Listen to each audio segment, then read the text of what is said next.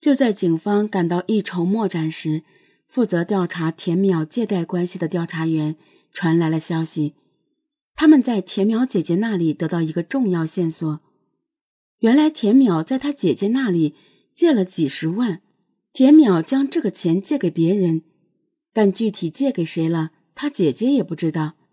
姐姐问的时候，田淼一直说这个朋友挺可靠，挺信任的。最开始，田淼每个月都能拿来利息。但最近却听田淼说，借他钱的人经济上出了问题，并没有及时支付利息。田淼一直在跟这个人催要借款。警方再一次回到张云峰夫妇的家里进行勘查。这一次，警方在大衣柜里终于有了一些收获。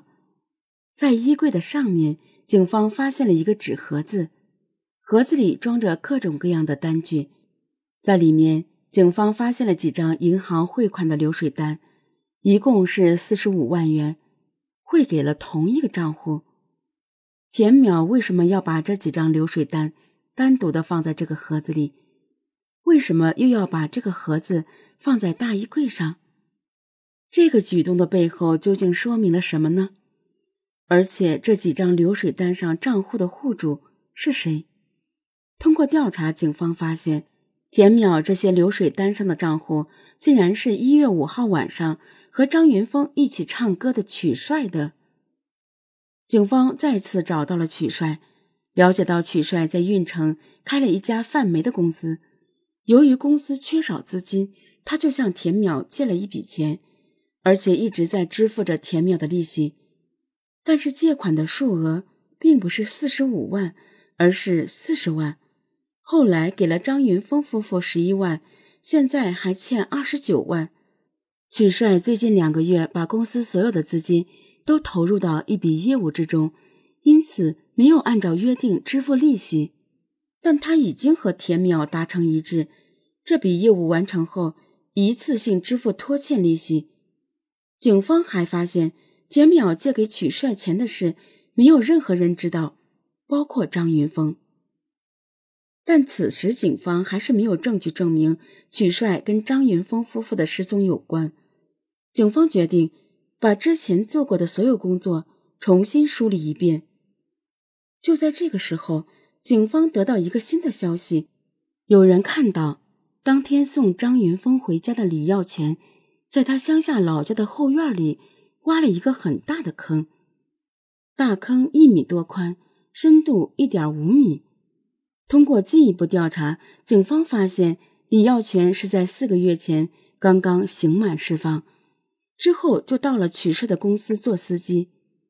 面对询问，李耀全解释说，他在老家后院挖坑，目的是要存白菜，但此时已经过了存白菜的时间了，而且他老家又没人住。李耀全解释说，他从小就入狱了，不知道存白菜的时间。挖好了才知道时间已经过了。不过，警方在李耀全身上发现的疑点不止挖坑这一个。